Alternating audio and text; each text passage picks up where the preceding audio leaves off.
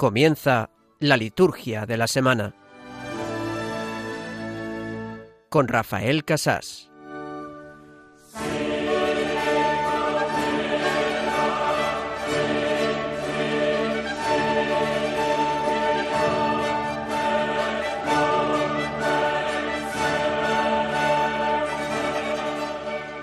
Concede a tus fieles, Dios Todopoderoso, el deseo de salir acompañados de buenas obras al encuentro de Cristo que viene, para que colocados a su derecha merezcan poseer el reino de los cielos.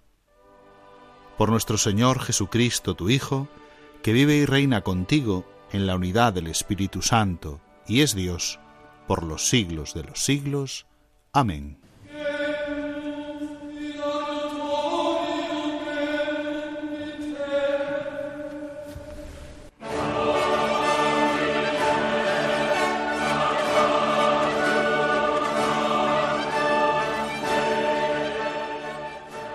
Deseamos, Señor, salir al encuentro.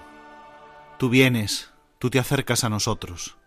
Continuamente vienes, pero lo sentimos de una manera especial en este tiempo de Adviento que acabamos de comenzar. Hace apenas unas horas hemos encendido la primera vela de la corona que nos señala que se llega ya al Adviento, que tú vienes, que queremos que prepararnos para acercarnos cada vez más a ti esta expectación alegre y piadosa de Cristo que viene a nuestro encuentro es lo que significa este primer domingo de Adviento que estamos celebrando ya. Comienza el año litúrgico. Isaías pone en su boca nuestro deseo, nuestra mayor ansia. Ojalá rasgases el cielo y descendieses. Es esta frase de Isaías un aldabonazo a nuestro corazón, a tocar nuestros oídos al inicio del adviento. Este tiempo nos invita a salir de nuestras comodidades, de nuestras costumbres, de nuestras rutinas. Queremos salir de nuestro letargo y permanecer siempre en una actividad constante para cumplir con lo que el Señor nos ha encomendado. El Señor vuelve a casa, la casa de la Iglesia reunida y la casa del propio corazón de cada cristiano. Despierta tu poder, Señor, ven a salvarnos. Queremos vigilar, queremos velar como nos indica Marcos. Queremos tener conciencia de que tú estás por venir, que vendrás una vez más esta Navidad y que vendrás al final de los tiempos. Ahí podremos reconocer que tú sigues con nosotros cada día y este tiempo nos da una fuerza especial una manera de ser más conscientes, de ser también nosotros más activos en esa espera vigilante, en esa espera activa que tenemos que vivir cada día en nuestra vida y especialmente estos cuatro domingos de Adviento. Hoy en el primero le decimos al Señor, restauranos, que brille tu rostro y nos salve. Ven a visitar tu viña, la cepa que tu diestra plantó. Ven pronto, Señor, tráenos gracia, tráenos paz, y haz que cada uno de nosotros caminemos siempre buscándote también. Ven pronto, Señor, ven, Salvador.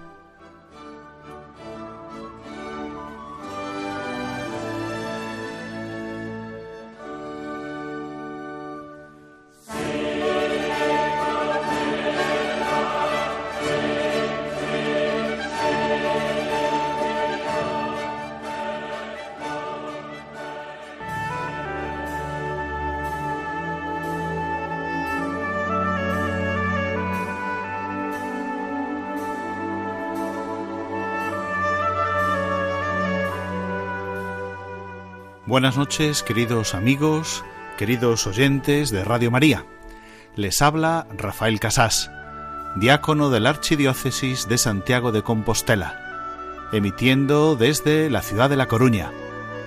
Les hablo en nombre de la Delegación Diocesana de Liturgia de esta diócesis compostelana que ha asumido este compromiso de una vez al mes, más o menos, hace como un mes que no nos encontramos en esta noche de sábado, para seguir intentando conocer la liturgia un poquito más, porque a través de la liturgia amamos a Dios de una manera muy especial.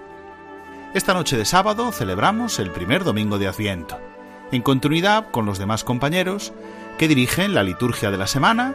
Los otros sábados pues siempre es nuestra cita semanal. Recuerden que siempre a estas horas, después de las señales horarias de las 9 de la noche, encontrarán en la noche del sábado, ya domingo para la iglesia, la liturgia de la semana, el programa que les va a acercar a las lecturas del domingo, que les va a acercar al calendario litúrgico de la semana y también el que tendremos un pequeño tema de formación litúrgica también cada sábado. Vamos, sin más, pues, a comenzar este programa agradeciendo su atención, agradeciendo en esta noche de sábado, ya domingo para la Iglesia, primer domingo de Adviento, que se acerquen con nosotros a conocer un poquito más cómo es la liturgia de esta semana que comenzamos.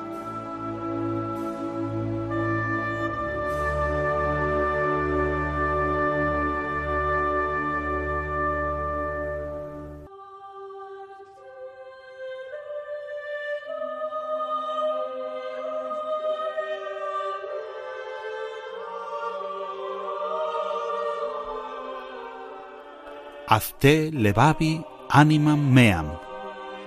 Comenzamos el sumario de nuestro programa escuchando esta antífona, que es la antífona del primer domingo de Adviento que estamos celebrando, porque también es la primera parte siempre de nuestro programa. Siempre repasamos las claves teológicas de las lecturas de la palabra de Dios que escuchamos cada domingo. Y esta antífona, A ti levanté mi alma, es la antífona de este primer domingo de Adviento. La primera parte de nuestro programa, como decimos, será pues rescatar con la ayuda hoy del biblista Francisco Javier Martínez Prieto, sacerdote de nuestra diócesis hermana de Mondoñedo Ferrol, repasar con él las lecturas para encontrar esas claves teológicas que nos propone la palabra de Dios para este primer domingo de Adviento. Después atenderemos, como no, al Evangelio. El Evangelio será comentado hoy por el sacerdote de la diócesis de Santiago de Compostela, Óscar Balado Domínguez. Nos ayudará a adentrarnos más en esa palabra de Dios tan importante que marcará toda nuestra semana. Él mismo ha sido quien nos ha sugerido que colocásemos esta antífona. Luego lo presentaremos y verán por qué es un gran conocedor de la música. La primera parte, pues, de nuestro programa será repasar el domingo primero de Adviento. La segunda parte siempre les presentamos el calendario litúrgico de la semana. Hoy de una manera especial dedicaremos un tiempo importante a la introducción a la normativa litúrgica general sobre el Adviento. Luego comentaremos sobre las fiestas y las solemnidades que tienen lugar durante esta semana. Por ejemplo, el lunes 30 celebramos la fiesta de San Andrés, hablaremos un poquito de ella. A partir de aquí, la mayoría de los días son ferias, en España en general, pero en algunos lugares se celebra alguna fiesta. Por ejemplo, el martes, día 1, se celebra la fiesta de la dedicación de alguna iglesia catedral. Para toda la cristiandad se celebra el día 3, jueves, la memoria obligatoria de San Francisco Javier, también hablaremos un poquito sobre ello. Y el viernes, día 4, pues es la solemnidad de Santa Bárbara en algunos lugares concretos porque, como decimos, para la mayoría de las diócesis de España son días de feria, eh, días feriales de la primera semana de Adviento.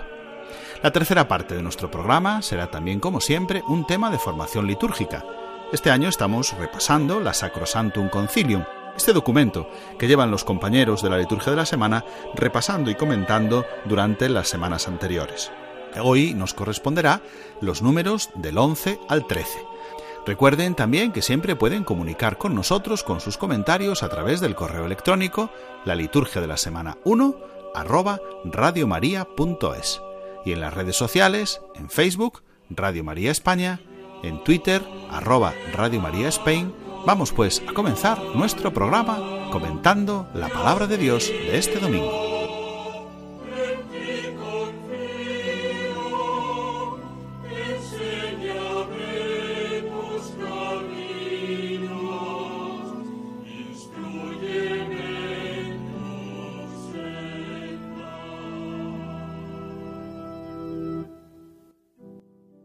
Y para comentar la palabra de Dios de este primer domingo de Adviento, como siempre, conectamos con uno de los biblistas, de los expertos en la Sagrada Escritura, que nos comentan la palabra de Dios para ir descubriendo cada uno de nosotros las claves para poder interpretar ¿Por qué este profeta nos dice esta cosa? ¿Por qué el apóstol nos habla de esta manera? ¿Por qué el Salmo nos responde así a la palabra de Dios con la oración? Y siempre conectamos con alguno de los compañeros. Hoy vamos a conectar con la diócesis hermana de Mondoñedo Ferrol. Allí está un compañero mío del seminario, muy buen amigo, profesor mío también después en la Facultad de Teología, Francisco Javier Martínez Prieto. Buenas noches, Javier. Muy buenas noches. Muy bien, pues por allí andas. ¿Por qué sitio de la diócesis de Mondoñedo Ferrol?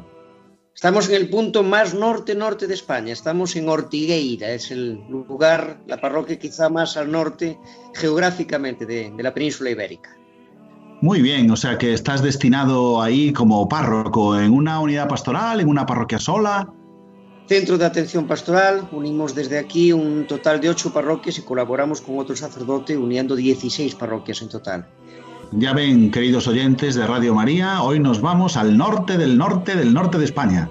Le vamos a pedir a Francisco Javier, Javier, para los amigos que nos comente pues la palabra de Dios de este primer domingo de Adviento porque tú estudiaste además, te especializaste en Sagrada Escritura, ¿no es así? Hicimos la licenciatura en Salamanca hace 20 años y desde entonces pues impartimos clases en distintos centros, teología de seglares y hemos intentado dar ese acompañamiento de formación bíblica allí donde nos hemos encontrado o donde nos lo han pedido siempre. Sí, efectivamente Javier eh, colabora con el Instituto Teológico Compostelano, por eso les decía que fue profesor mío aquí en la ciudad de La Coruña en el Instituto de Ciencias Religiosas. Y la primera lectura, Javier, ¿qué podías decirnos sobre ella? Nos encontramos en Isaías y la lectura de Isaías sirve para ponernos en clave de Adviento. Entramos en ese nuevo tiempo. El pueblo de Israel está abierto a la conversión, dispuesto a dejar actuar a Dios, admite sus errores, se reconoce en su limitación, confiesa que necesita a Dios que sin Dios no es capaz de nada. Por eso leemos esta lectura de Isaías al comenzar este nuevo año, al comenzar este tiempo litúrgico, porque nos centra en la actitud que debemos tener los cristianos de humildad, disponibilidad necesarias para acoger a Dios, para vivir una conversión, para ponernos en el camino de este adviento. Isaías es siempre ese profeta que nos enseña que para acoger a Dios hay que hacerse niño, abajarse, hacerse humilde, eh, y por lo tanto el, el, paradigma de Isaías siempre es el Mesías sufriente, el que se abaja, ¿no? Y por otra parte, Isaías dirá en esa lectura primera de hoy que ojalá rasgases el cielo y bajases. Con esa expresión nos está expresando claramente ese ven, Señor Jesús, que vamos a repetir continuamente en este tiempo de Adviento. Muy bien, es eh, realmente sorprendente la lectura de la palabra de Dios que escuchamos este primer domingo de Adviento. Es como un deseo que le brota dentro del corazón. Es, tiene como una fuerza, un ímpetu que dice, ojalá ese, esa, esa, no sé cómo expresarlo, ese deseo ardiente del profeta. Y las demás lecturas intentarán girar siempre en esa idea, en el ven, en la llamada expectativa y al mismo tiempo en esa tensión y preparación para un tiempo en el que entramos. Son lecturas como de presentación a ese ciclo litúrgico y además a ese tiempo de adviento, de espera, de esperanza, de, de venida, de expectación hacia el que nos ponemos en camino. Y a continuación tenemos el Salmo. Después de escuchar la primera lectura, de proclamarla e interiorizarla, el Salmo nos ayuda a hacer la oración. ¿Qué Salmo tenemos este domingo, Javier? Estamos en el Salmo 79 y se parte también de la necesidad de Dios para poder situarse ante Dios, lo primero que hay que hacer para poder acogerlo es tener una necesidad de Él. El Salmo parte de aquella persona, de aquel pueblo, de aquella situación en la que necesita a Dios y por lo tanto vamos a escuchar en el Salmo continuamente el ven a salvarnos, danos vida, eh, visita tu viña. Es la llamada a Dios a que venga a su realidad, la transforme y la cambie despierta tu poder y ven a salvarnos. Oh Dios, restauranos, que brille tu rostro y nos salve. Dios de los ejércitos, vuélvete. Mira desde el cielo, fíjate Ven a visitar tu viña la cepa que tu diestra plantó y que tú hiciste vigorosa. Oh Dios, restauranos, que brille tu rostro y nos salve. Y la segunda lectura está tomada este domingo de la carta del apóstol San Pablo.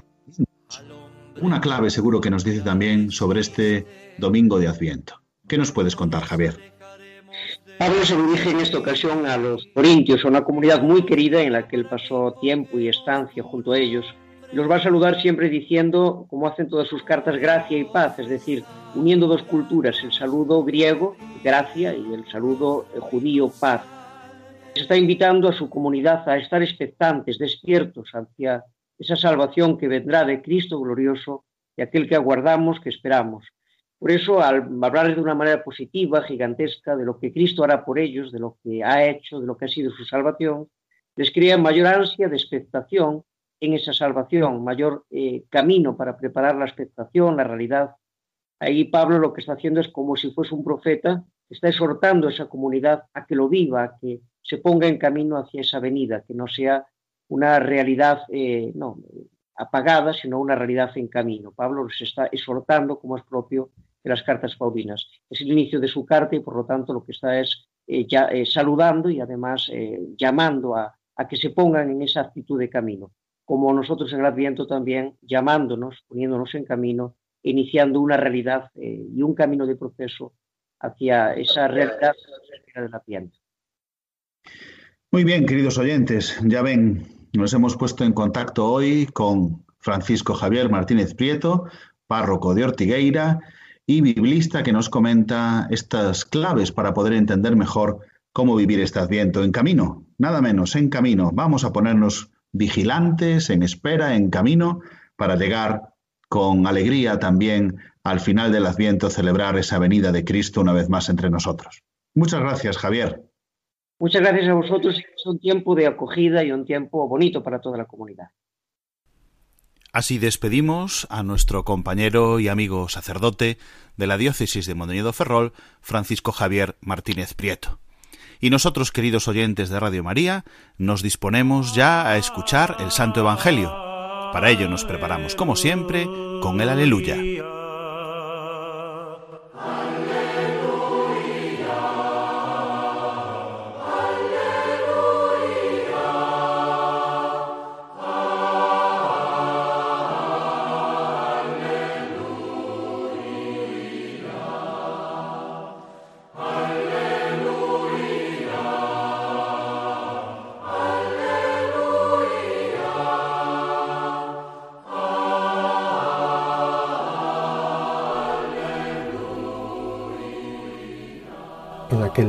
Dijo Jesús a sus discípulos, Estad atentos, vigilad, pues no sabéis cuándo es el momento.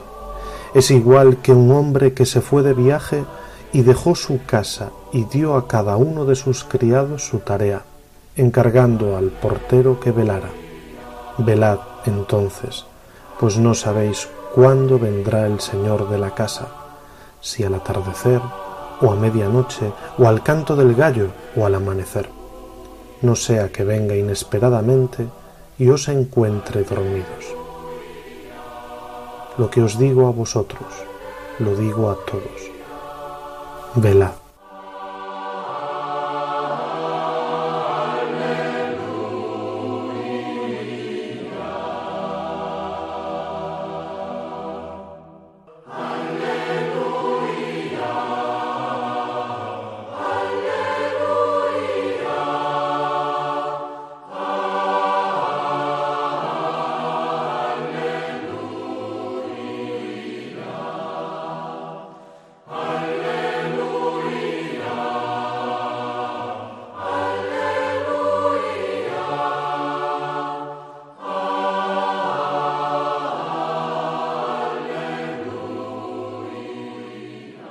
Estad atentos, vigilad.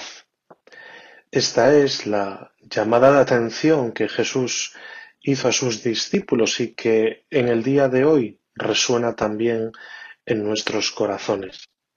Y hay que entenderla en el contexto litúrgico de la celebración del primer domingo de Adviento, domingo que inauguramos un nuevo año litúrgico y por ello nos disponemos hacer memoria de los misterios de Cristo nuevamente.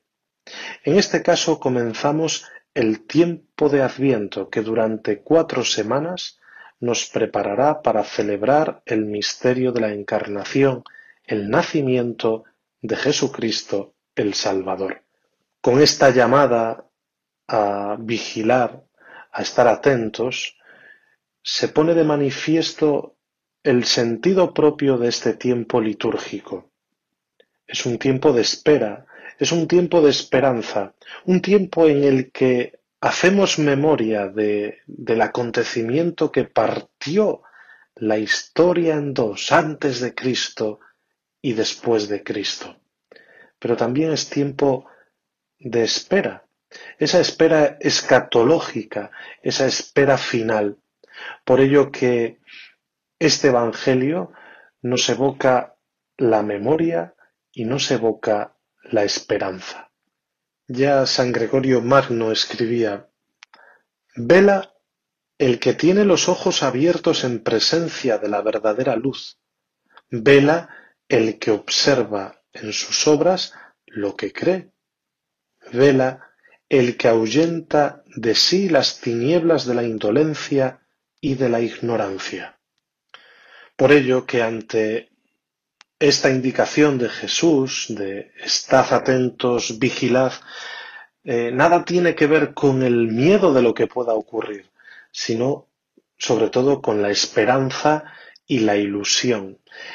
Debemos estar atentos cada día de nuestra vida para poder vivirla con la mayor intensidad posible, buscando siempre al Señor, buscando siempre a aquel que encarna al Señor a nuestro lado también, los más necesitados, los pobres, los perseguidos. Es decir, tenemos que estar en vela todos los días de nuestra vida para configurarnos definitivamente con Cristo. Velar es, en primer lugar, abrir los ojos y sobre todo mantenerlos abiertos para reconocer la presencia de la verdadera luz, que es Cristo. Vela el que observa en sus obras lo que cree.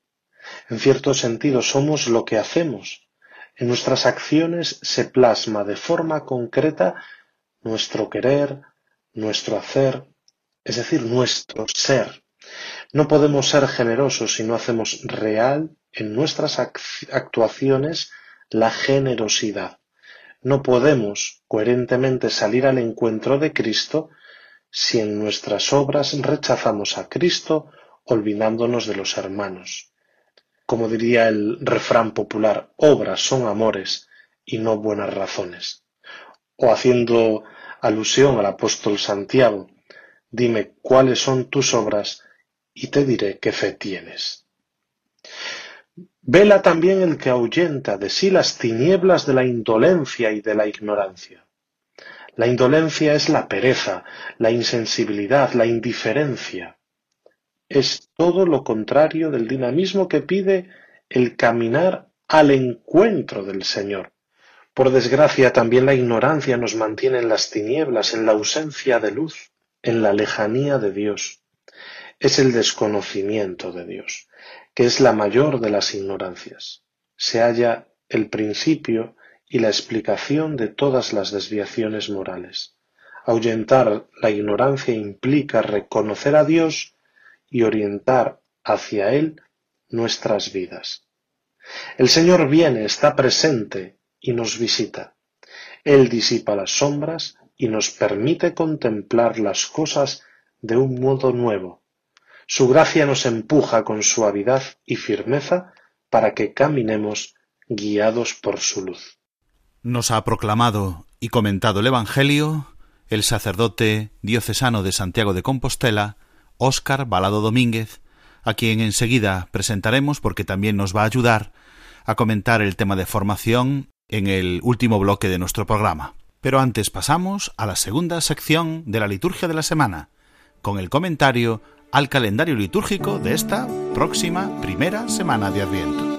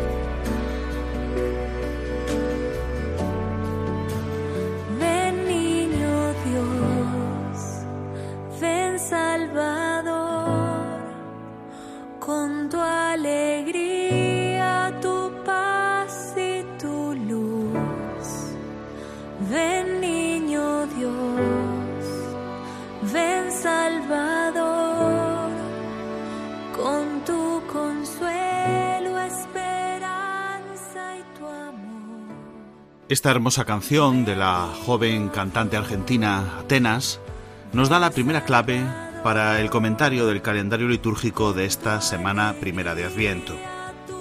Ven a nacer en mí, Jesús. Ven, Niño Dios. Ven, Salvador. Y es que el Adviento tiene la connotación de recordarnos esta doble venida de Jesús. La venida en carne mortal que celebramos en Navidad y la venida escatológica, la venida al final de los tiempos.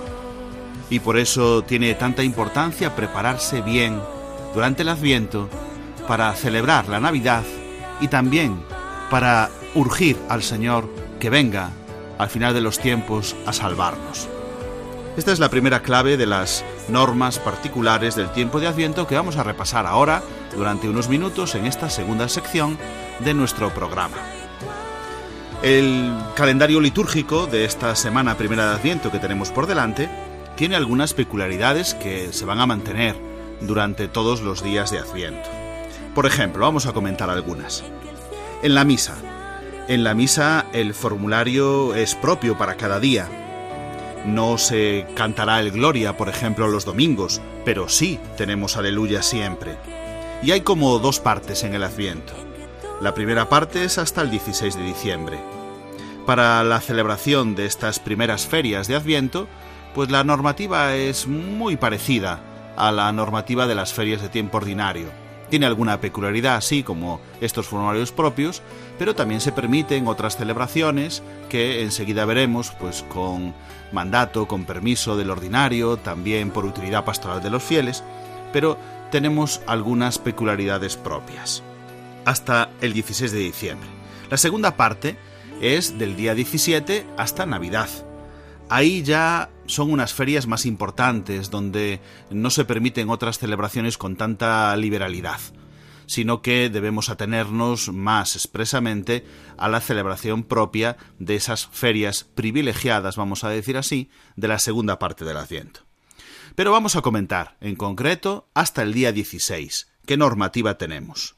Como decíamos, en primer lugar, que los domingos se eh, utilizará el prefacio primero o el prefacio tercero de Adviento. Sí, decimos bien, hay cuatro prefacios para Adviento, pero no corresponden a los domingos primero, segundo, tercero y cuarto, sino que para esta primera parte del día hasta el día 16 de diciembre tenemos que utilizar el prefacio primero o el prefacio tercero de Adviento. Además, en el formulario de la misa, como decíamos, no tenemos nunca gloria, pero sí tenemos aleluya. ¿Vale? Estamos hablando de los días normales de Adviento, ¿vale? No si alguna fiesta cae en el medio, que entonces sí que tendremos gloria.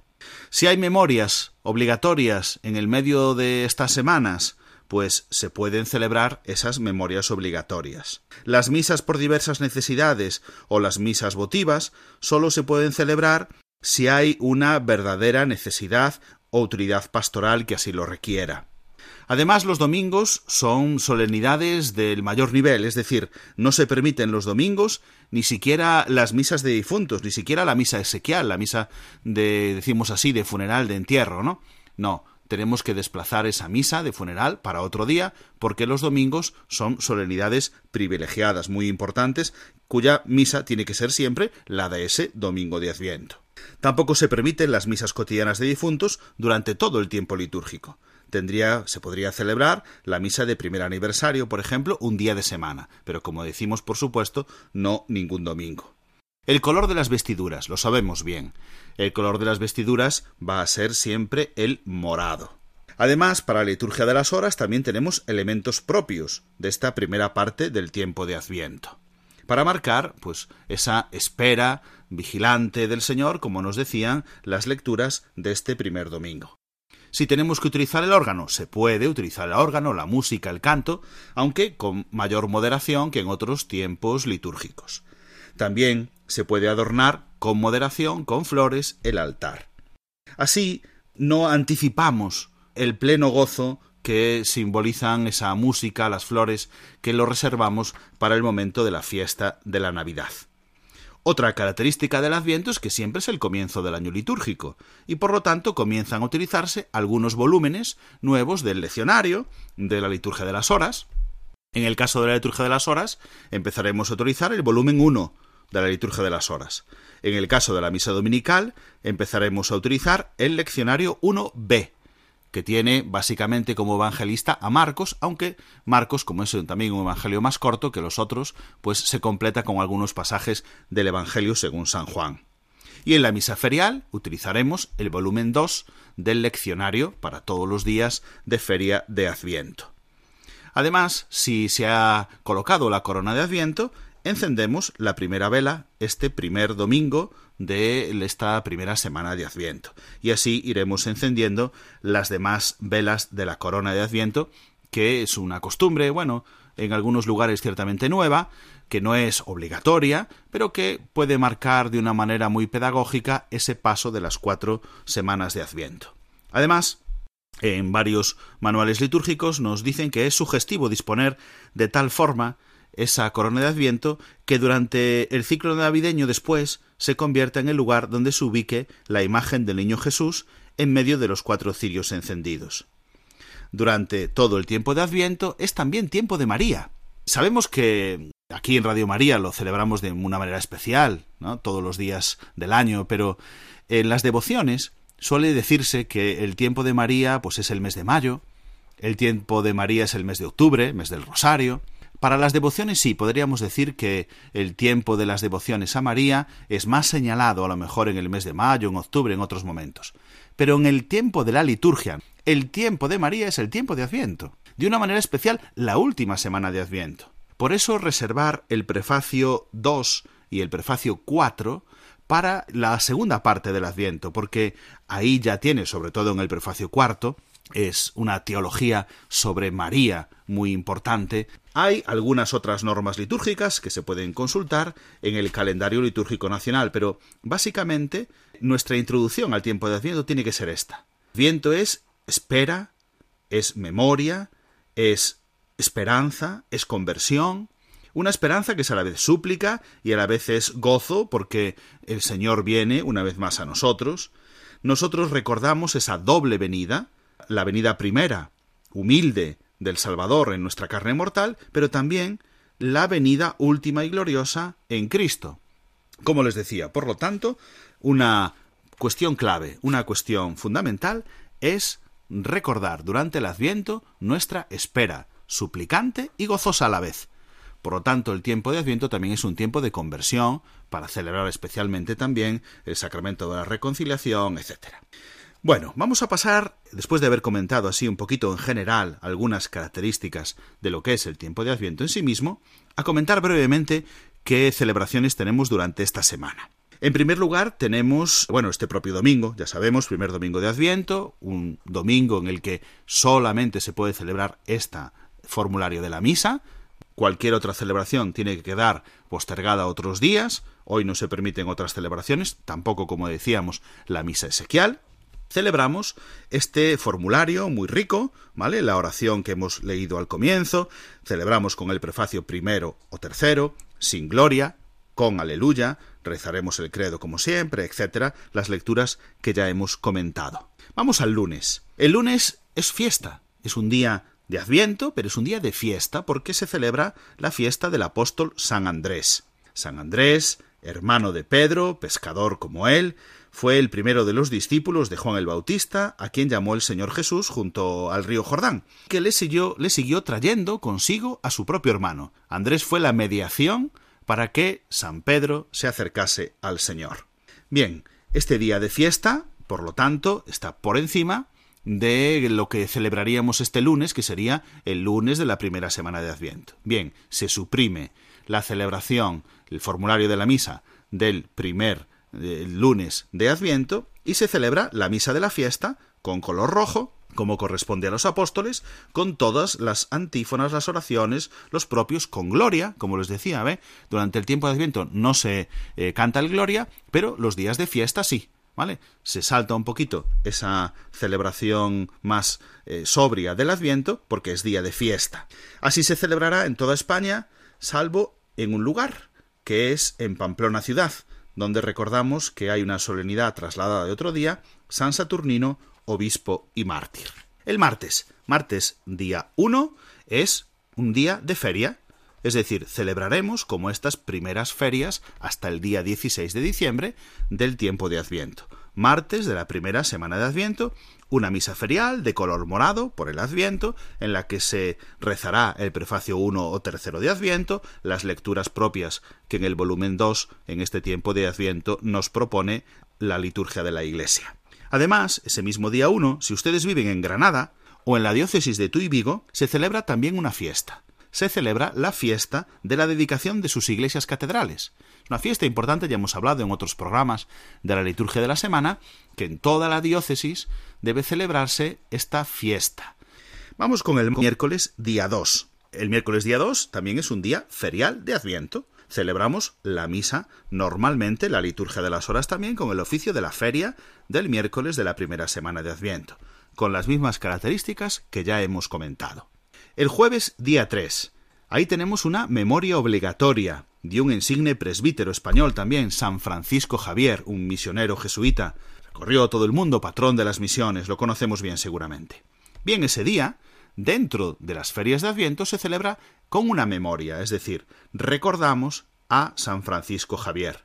Por lo tanto, las vestiduras del sacerdote serán el jueves de color blanco. Eso sí, se leerán las lecturas de la feria correspondiente, porque la lectura sigue siendo continua. Sin embargo, en el formulario de la misa hay las oraciones propias de San Francisco Javier.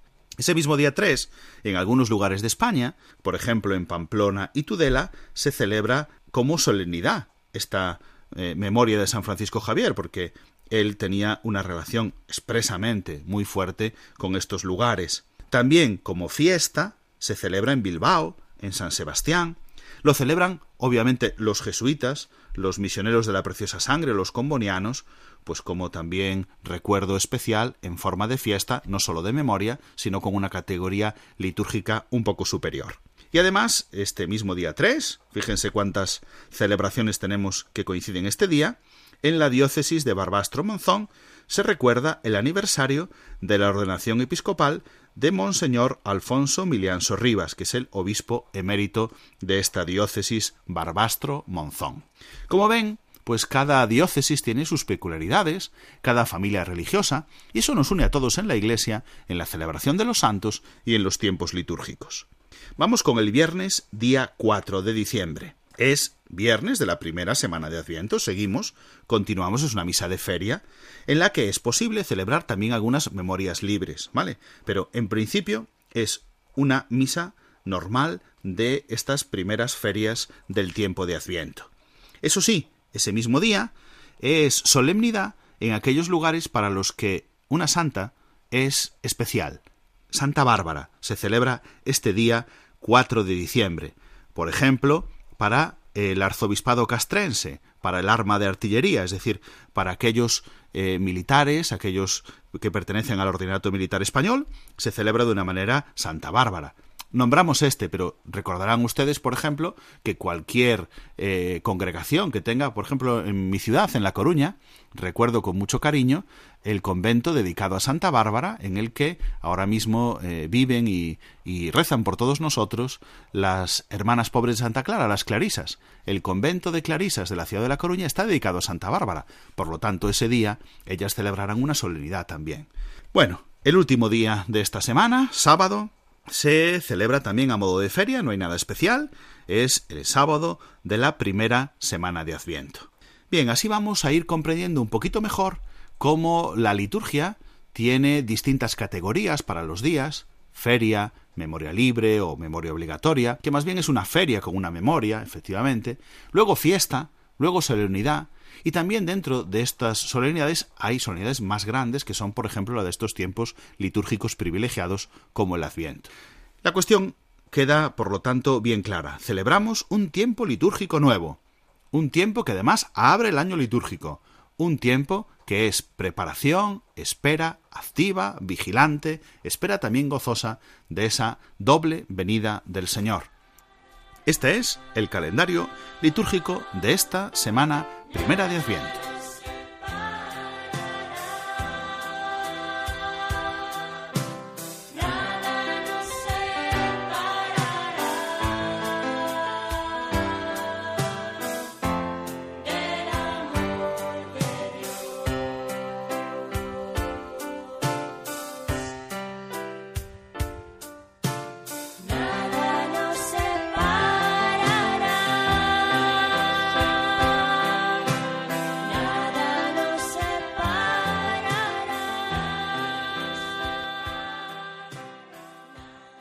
Pasamos pues, queridos oyentes de Radio María, a la siguiente sección de nuestro programa.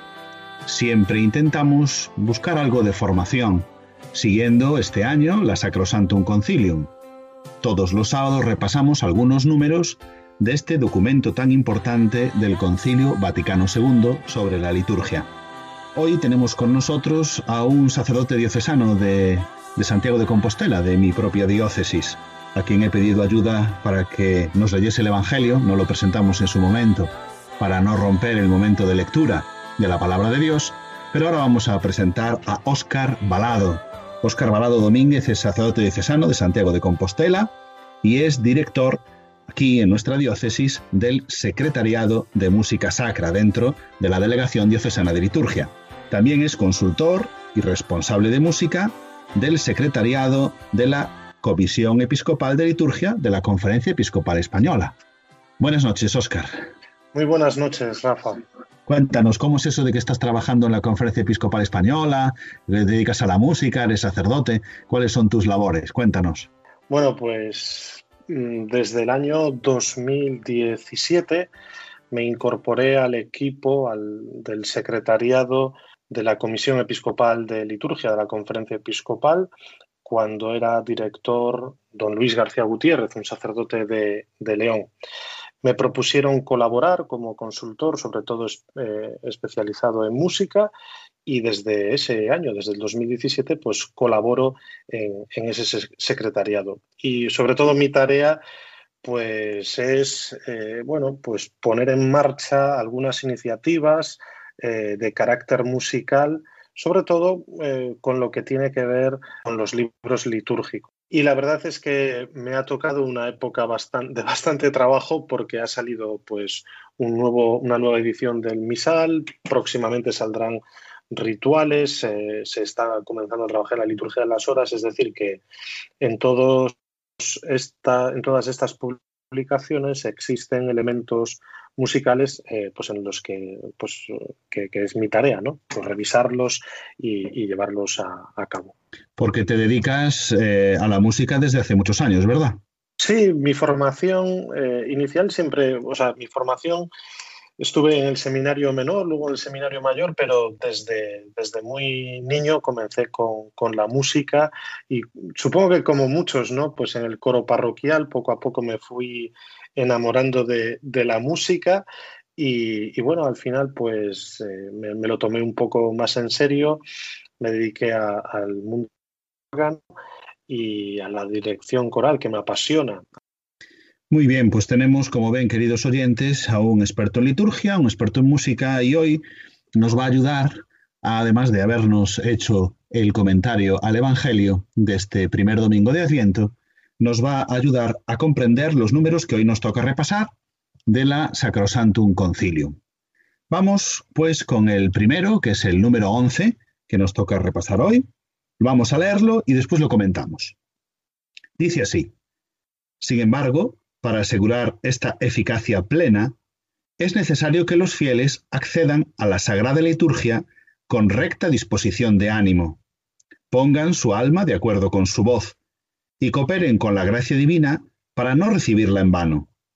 Por ello, los pastores sagrados deben procurar que en la acción litúrgica no solo se observen las leyes para una celebración válida y lícita, sino también para que los fieles participen en ella consciente activa y fructíferamente.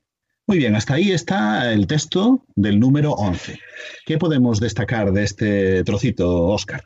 Bueno, pues yo creo que es uno de los números que, más páginas, sobre el que más páginas se ha escrito, de una participación consciente, activa y fructuosa.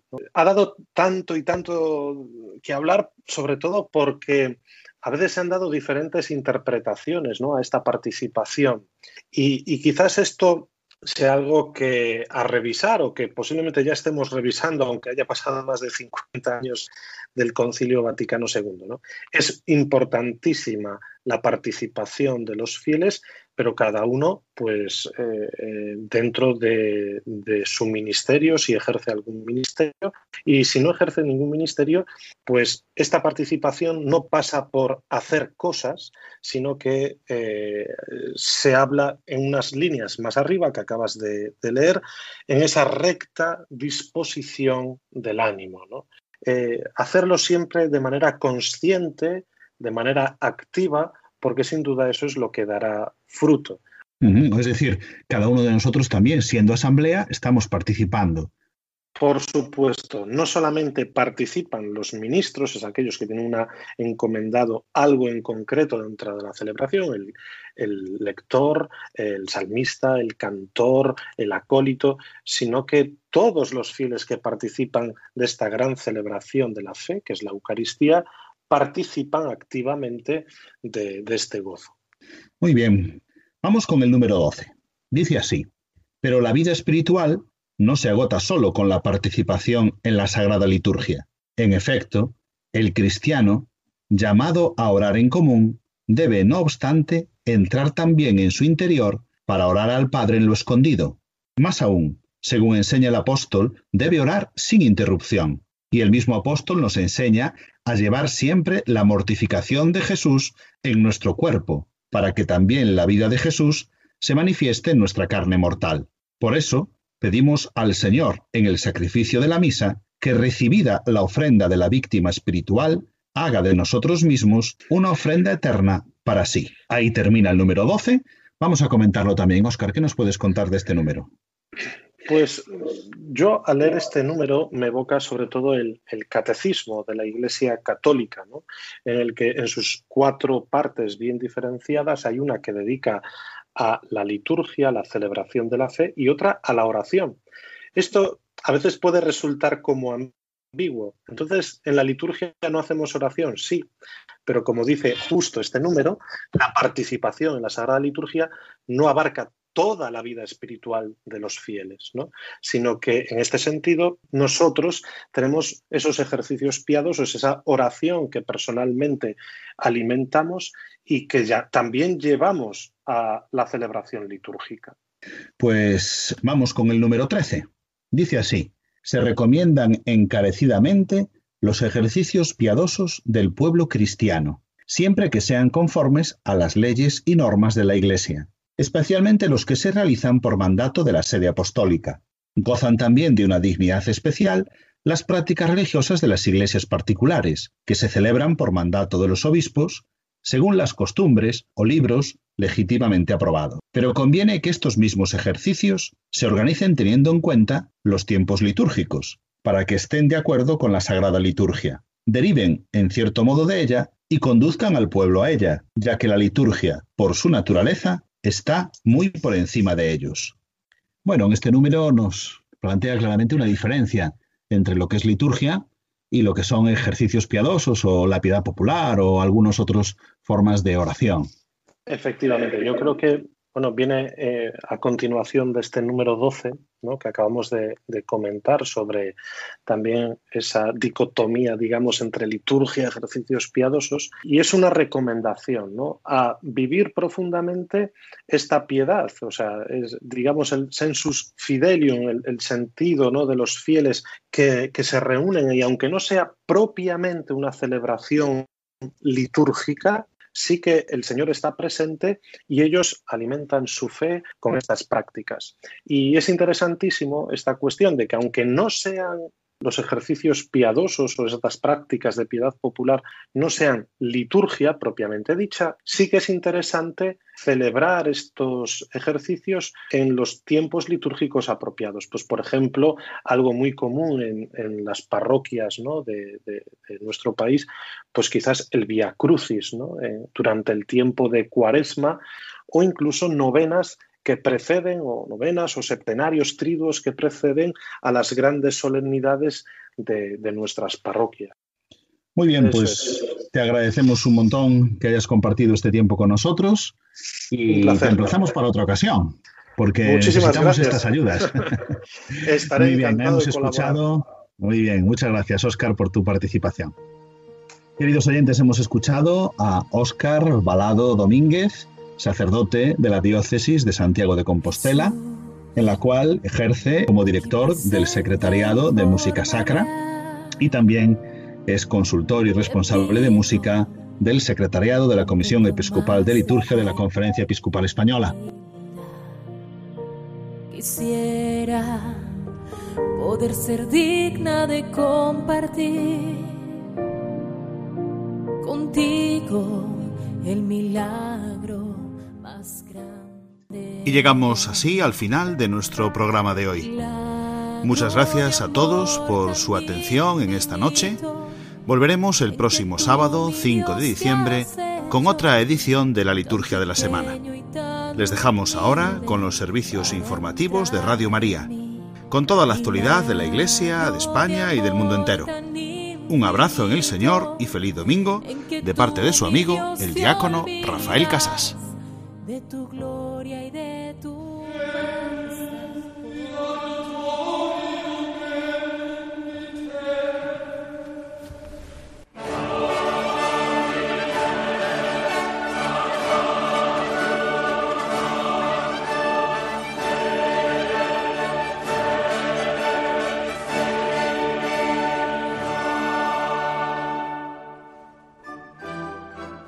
han escuchado la liturgia de la semana